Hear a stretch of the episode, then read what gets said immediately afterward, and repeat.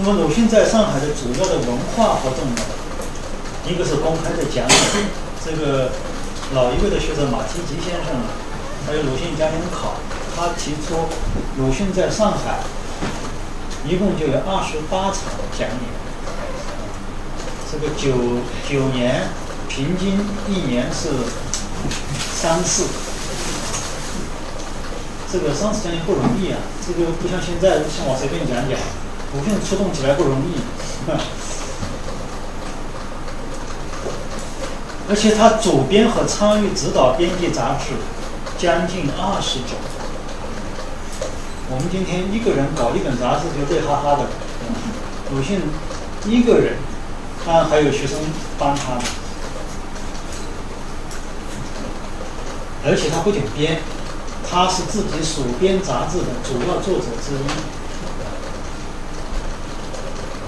他也编过各种的丛书无数，而且提倡新兴木刻运动。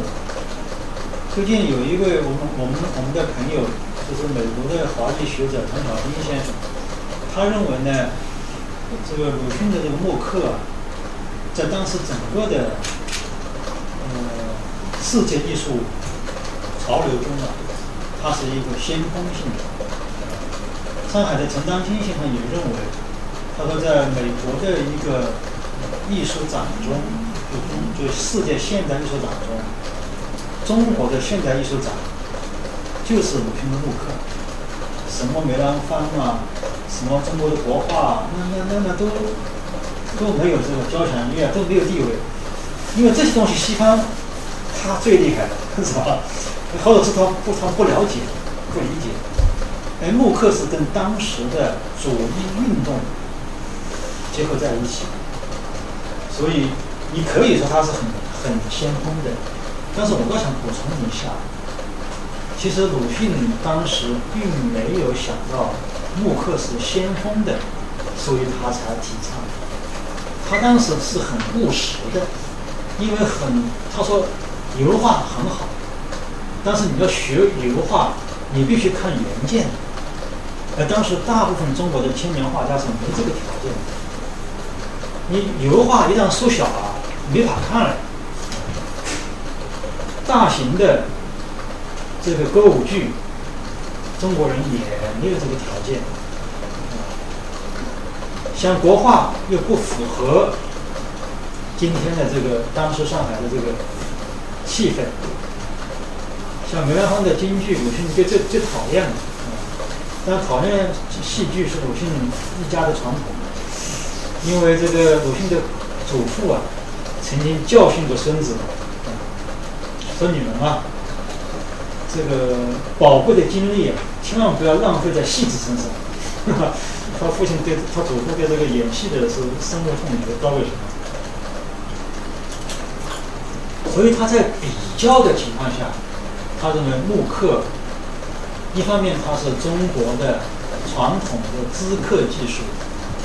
刻板技术的一个现代的一个发展，同时它又是跟世界的无产阶级文艺的这个艺术载体是相通的，而且它非常便宜嘛，而且它属于鲁迅，一一方面载体便宜，一方面呢，它精神上就是属于鲁迅在为了忘却的纪念中所讲的，他和柔舌。成立那个朝花社，要向中国输入一些叫干剑直朴的艺术。他认为这个是干剑直朴，而其他的油画往往就是没有达到干剑直朴这一这一个，这是一个很很纯粹个人的兴趣。可是，在当时的上海，以及后来的，我们现在到龙美术馆去看一看。整个的延安时期，整个的延安时期，后来十七年时期，文革时期，油画、连环画，那确实是中国艺术的一个很大的堡垒。在这一方面，在鲁迅的这个提倡之功是功不可没，非常有意义。当然，最终最终是杂文的。这个我要引了这个一九三零年致张春稿的一封信。这个这个在鲁迅印中经常被引的，就是说这两年来水战、火战、日战、夜战，鲁迅这个杂文整天战战斗，是吧？这个他接参与主导的这个文学论争就有很多，革命文学论争与梁实秋的。这个文学有阶级性吗？这个论争，翻译的定义、词义、直译的问题的论争，还有国民党政府所倡导的民族文学的论争，还有对于所谓不左不右的中间的作者之群的中间人的第三种人的 这个论争，这个尤其是批评国民党政府的这个攘外必先安内。大量的杂文写作，还有批评左联内部的宗派主义，还有虽然不是什么论争，但是是鲁迅杂文日常性的这个批评国民性。刚刚我讲的就是从报纸上得到一些新闻，然后深入的剖析下去，发现一种国民的思维方式的问题啊，这是他的杂文的全面的展开。那么这个杂文确实是鲁迅在。上海时期，硬把杂文嵌入到中国新文学的原地中去了。也只有在三十年代，杂文成了文学史上的一种文类。之前没有这种普遍性的文类。之后，因为一九四二年毛主席批评他，现在是杂文的时代这个说法，啊，杂文就。后来我们讲还有杂文，中国还有杂文家协会，那跟三十年代那个杂文不一样。所以中国古代的人呢，学者们他们研究文学史，他们非常注重文类这个概念。所以王国维先生讲，一时代必有一时代之文学。为什么他是注重文类呢？我们应该说，一时代必有一时代文学的精神风貌，这讲的更好了。但他们讲的更道地，就是一个时代的文学的精神风貌，它必然和某一种文类结合在一起。那么我们今天的这个文学的风貌是什么地方呢？写不完的长篇小说。这个小长篇小说，这个是一个非常大的问题啊。在座的我们董立明老师，他过去有一篇文章写的非常好，就是写这个 这个余华的兄弟啊，他是怎么个出版的，怎么个发行，怎样的一个一个一个生产的一个文学厂的一个一个构构造。他这个为什么小长篇也不叫？过去长篇都是。都是这个柳青是这种这种史诗性的，一写多卷本的呀。那为什么后来九十年以后都是都是十几万字一部长篇小说呢？而且作家一一年要写一本，这个是这个文类的研究是今天我觉得很不够的。鲁迅自己也也实际上是非常的看重自己在上海以后的杂文写作。你看鲁迅这个十七本杂文集啊，其中五本是写于东京时期，北京、厦门、广州，而有十二本是写于上海。所以我们也可以说，鲁迅的杂文是完成于上海。鲁迅说：“中国的大众的灵魂，现在是反映在我的杂文里面。”过去呢，阿 Q 小林嫂，啊，我称为这个鲁迅呐喊堂皇的男一号和女一号，那个是在北京时期完成的啊小说，那么杂文是上海时期。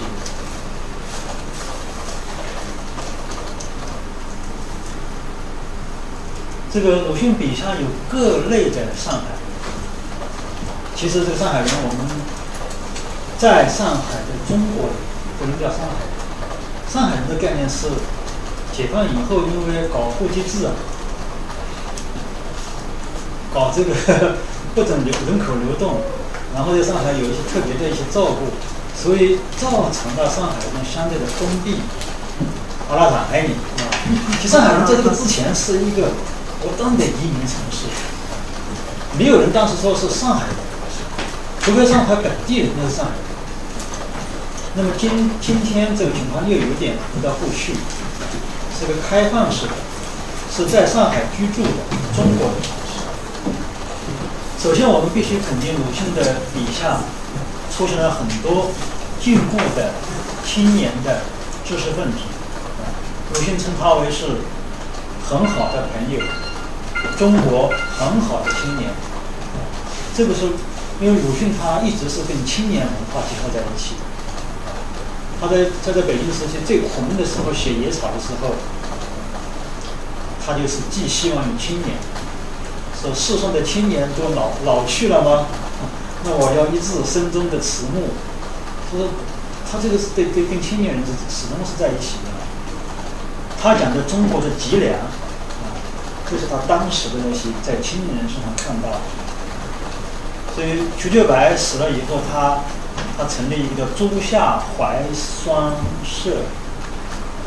这个朱夏，这个很有意思，就是夏的华夏民族的。这个《论语》里面讲：“夷狄之有君啊，不如诸夏之无也。”诸夏就是指华夏的各个民族，叫诸夏。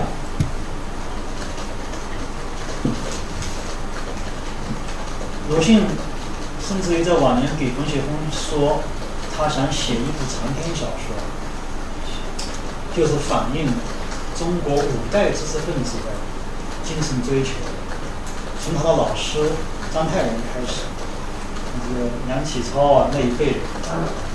到他那一辈，到下面的瞿秋白、茅盾这这这一代，到更下面的像丁玲这些人，还有像更下面这些，大概有五代。这个灵感后来那个李泽厚先生写这个《中国现代思想史论》，他也提到这个中国之中的代际的一个划分。其实这最初是是冯雪峰透露出来的鲁迅的这个 这个打算。他当然写的，他当然是写中国这个正面的，他肯定的现代知识分子的这样的一个现实。他们有缺点，但他们是中国的一个主体部分，中国新文化主体。但是呢，上海也有很多恶劣的青年，有些人说有些恶劣的青年，比如说才子加流氓，啊比如说充风流的富儿。这个是指邵群美，装古雅的恶少，这个是指史哲成先生，啊，销淫书的别生，这还是史哲成，啊，这是因为销售和这个《金瓶梅》啊，玉不长，啊，扬长二少，这就是史哲成，革命小贩，就是杨春仁，啊，他说革命也可以拿来做生意的，革命小贩。还有叫西仔，就是依稀华阳之界，往来祖庐之间，这个是指的是林语堂。还有四条汉子，是吧？这个是鲁迅这个，他说鲁迅很很为自己起绰号，这个才能他洋洋自得。他说好的作品呢，你看都是绰号，是吧？亮里浪里白条，是吧？这就是绰号啊，绰号起了以后呢，他就跟着一个人啊，到天涯海角，他都他都逃不掉。鲁迅的很多杂文就是对于上海市民的直接的观察，啊，比如上海的儿童，他发现上海的儿童被被上海的大人啊，就是带坏了，上海的少女。上海的少女在商场买东西的时候呢，还互相他比一啊，这个方法是梁老师教的啊，是很不健康的。还有上海的佣人阿金，最近鲁迅研究都为什么掀起一场阿金热啊？这不过是鲁迅晚年写的一个他自己弄堂的一个一个从乡下来的一个保姆的故事。但很多人认为这里面大有深意，加了很多很多的注释。还有一个在日本的华裔华裔学者还还花了很多时间来调查啊，鲁迅是怎么看阿金的啊？那鲁迅说他写文章啊，有时候写的糊里糊涂写了个阿阿和金，这个脑子糊涂，就是因为阿金把他整个脑子都搅搅乱了。鲁迅说经常看得见这个。对门的那个洋人的那个阿金，这个这个这个做佣人，然后那个学者就拷问说：“鲁迅其实看不见的，这个这个角度不对，这个窗子的角度不对。”这很多考证阿金就是。新的女将就是上海人啊，抗战的时候啊，有很多的很不负责任的。然后我们今天讲的爱国贼，啊，怎么说呢？这个雄兵解甲，密室脱枪，就是正规军啊不打仗，然后把上海的一些校、一些名校的校花啊打扮的好好的，呃，背着一股枪说我要去抗战了，然后在这个上海的很多像《良友画报》这些报纸上就开始登出来了，进行政治宣传。鲁迅说这样的宣传是很不严肃的，啊，这个对中国的抗战是没有什么。好处，应该应该寻找一个更好的抗战的这个宣传。他还发现这个上海有很多外地人，比如说如此广州读后感。这一篇是其实我觉得研究鲁迅的宗教思想是很很有意思的。他说这个上海呢，逢年过节啊，放鞭炮，是吧？那时候没有政府禁止放鞭炮，大放齐放。当时呢，发现这个上海人批评广州人，上海人你少少放放，广州人一放起来是很厉害，那就是说他们彻夜的放。上海人说是广州人不文明。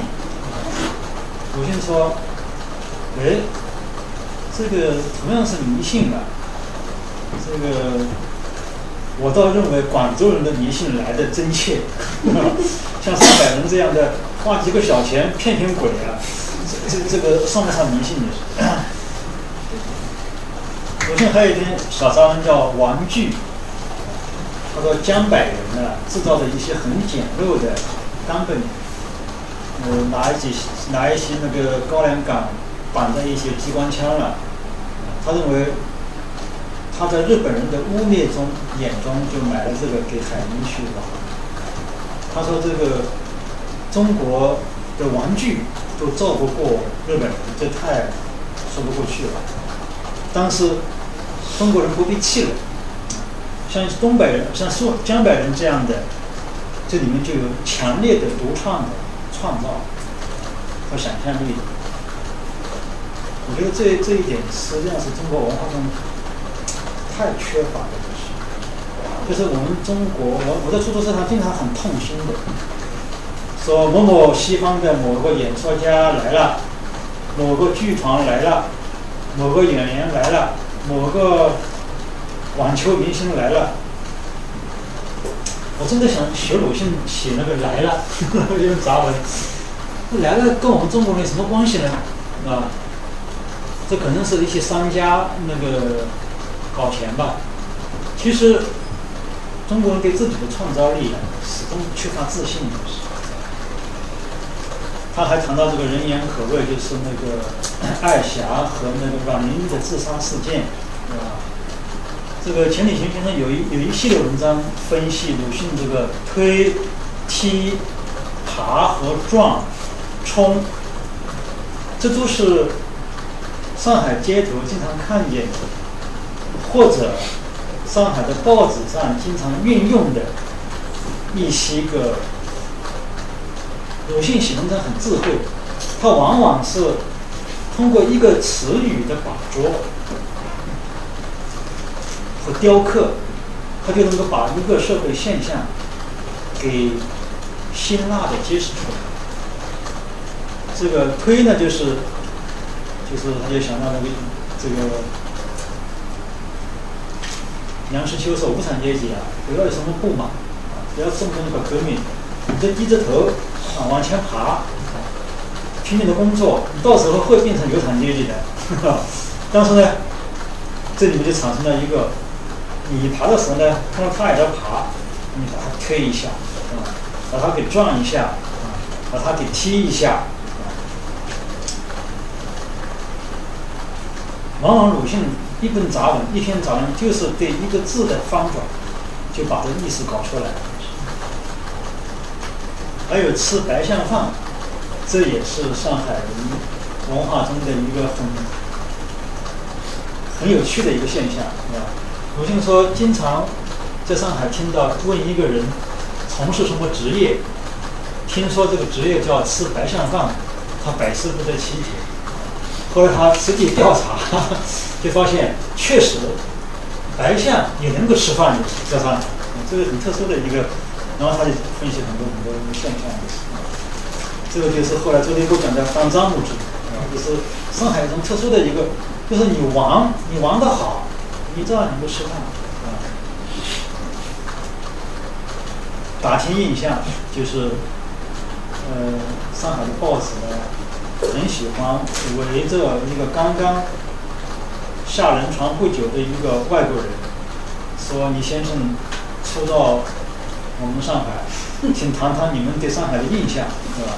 鲁迅说：“我真的想成为这个外国人，我就告诉这些中国这些不要脸的记者，我就说你们这些先生在上海待了这么久，我很想反过来看看你们对上海的印象如何。”意思就是说中国人呢。他老是喜欢喜欢听一听外国人对自己的表扬，而自己对自己的生活呢，没有一种说法，或者是有说法而不自信。那这个就很多就不讲，这个是对上海市民的很多观察，这我只是举些例子而已。那么有很多对外国的现象的一些，刚前面也讲了，呃。特别是这个历史存照，这里面讲到这个上海人，但他不是故意的说外国人上怎么样，而是说，在中国人的眼里，外国人为什么会变成这样的外国人？这鲁迅讲的非常的地道，啊，他其实就说并不是说他要塑造一个外国人，而是在通过中国的。对外关系中如何讲述我们中国人自己的事情？所以这个历史成造是是鲁迅的一个非常思想非常深刻的一篇文章。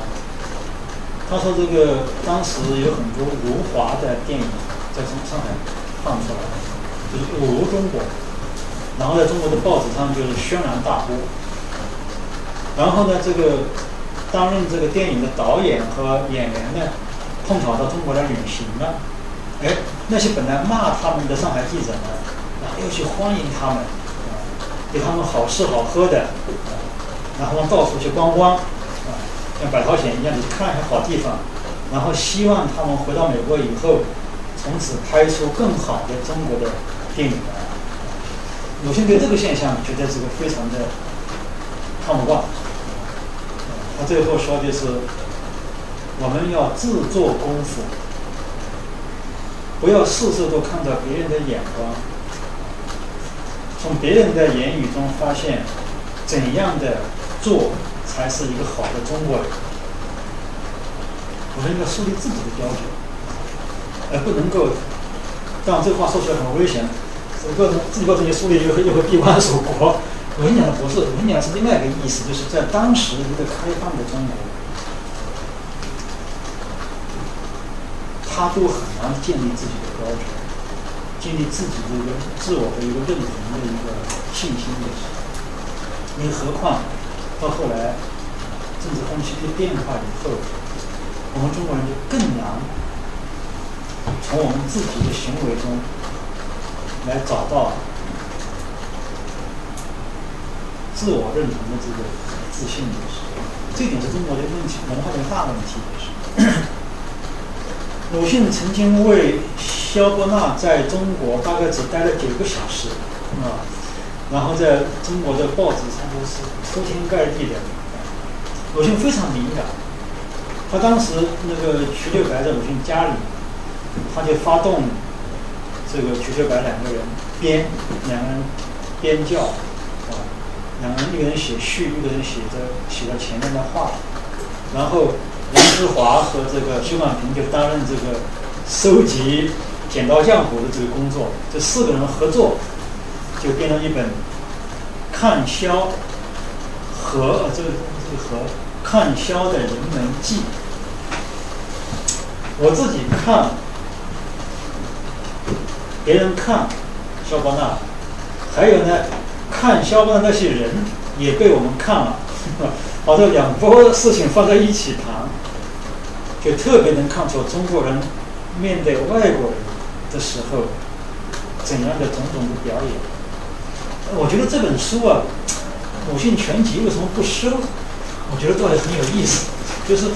但鲁迅全集它主要是鲁迅的创作，那鲁迅的翻译不说了，而鲁迅这本是他正儿八经的编的，而且没有收。这以后倒是可以呼吁一下鲁迅全集新版，把它收进去就是。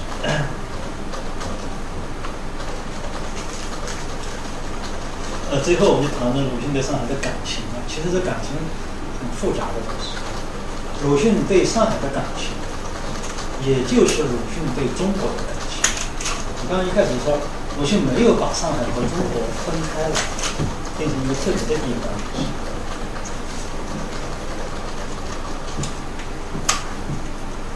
他一九三一年写给李秉忠的信说：“身经此时此地，真如处经济中。国人皆有犯人命以自肥者，是贩卖人口的。”有可愤叹，时也有意去此危邦，而眷念旧乡。这个其实用屈原的《离骚》这么唱：“人不能结聚进去，野人怀土，小草恋山，夜可哀也。”鲁迅的鲁迅的爱国主义的那个语言很低调，低调到他就觉得这是很悲哀的事情。就是自己跟中国啊，实在是扯不断，这是一件可悲哀的事情。呃，前面我讲到这个呃，每日见中华，就是从上海看中国，前面我就已经解释过了，不用多说了。这个有一句话经常被人们引用，就是鲁迅在死的时候写的一篇《这也是生活》。无穷的远方，无数的人们都和我有关，不仅仅上海这一个地方。他虽然在上海的，鲁迅写文章经常说某某时候写于上海寓楼，就寓所的楼上，那是精确定位的。但是呢，他那个他所关心的事情是全国的，乃至全世界的。这我很喜欢经常提到这个鲁迅在一九二一年的给日本的作家武者小路实笃的一个青年的梦的后记，他的翻译后记写的，这个说是住在中国的人类，这个话不是鲁迅的发明，是周作人的发明。这周作人当时鲁迅到西安去讲学去，这个武者写信给鲁迅，周作人带鲁迅。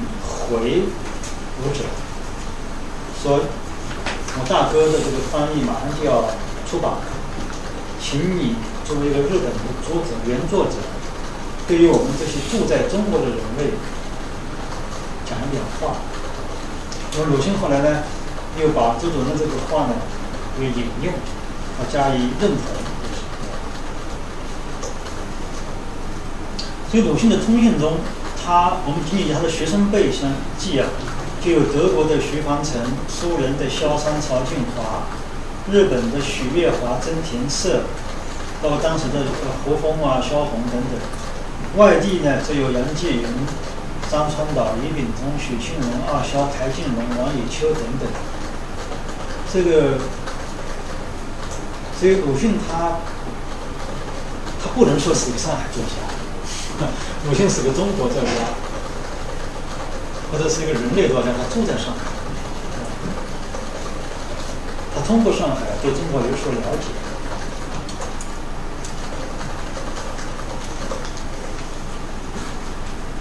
我已经超过时间了，这个十分十分钟就不讲了吧。这个关于鲁迅的爱国主义，我们就我就讲一句话，因为有一次吃饭的时候，有一个人说：“郭老师，你研究鲁迅，你能不能给我讲一句话？鲁迅他是一个什么样的人？”我说这个太难了，这是。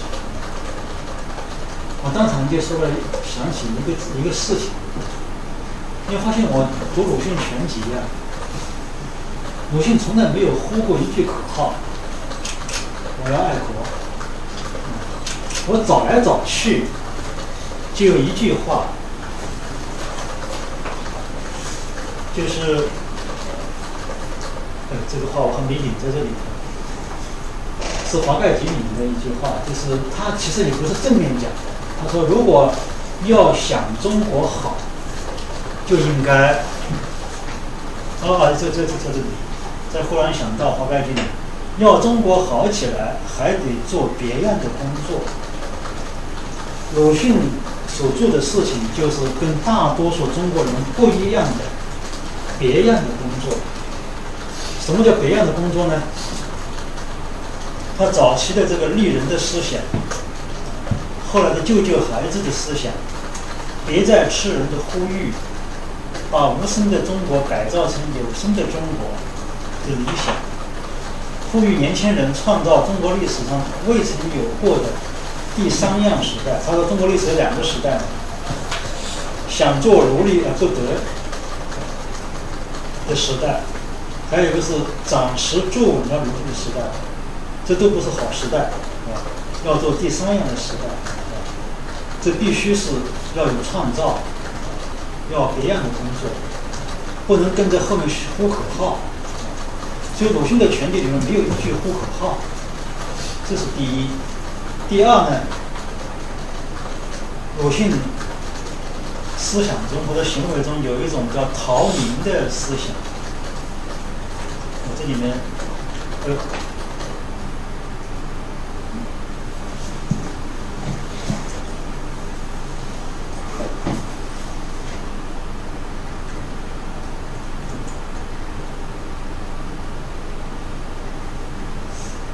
我觉得这个逃民啊，是中国人绝大多数中国人做不到的事情。鲁迅并不是说清高，他要逃民。实际上，鲁迅也是爱。这个我很钦佩这个吴雪峰的一个说法。他说，鲁迅先生并不是不爱惜自己的名誉。因为他认为自己的名誉是关系到中国知识分子群体，他不是他个人的名誉，他是作为一个中国的一个有影响的作家，他的名声，他当然要爱惜羽毛的。但是呢，他并没有因此而刻意的去给自己怎么说，给自己加很多很多事情，没有东西啊。而且他发现，在整个中国社会上面，那过去好听的名头、名声、名词都被污染，还不如不要的好。